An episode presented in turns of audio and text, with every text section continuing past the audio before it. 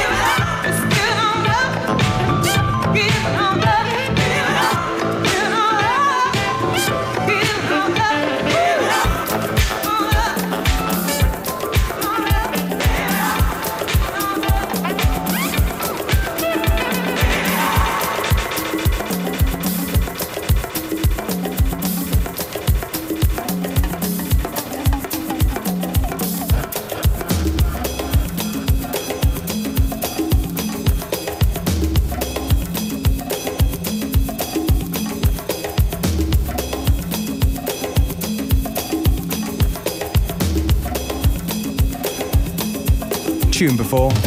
Classic one from Sylvester, Give It Up. In a uh, horse meat disco edit. And this one from none other than Paul Simon. track called Diamonds. And one of the famous or infamous Todd Terje edits back from 2007.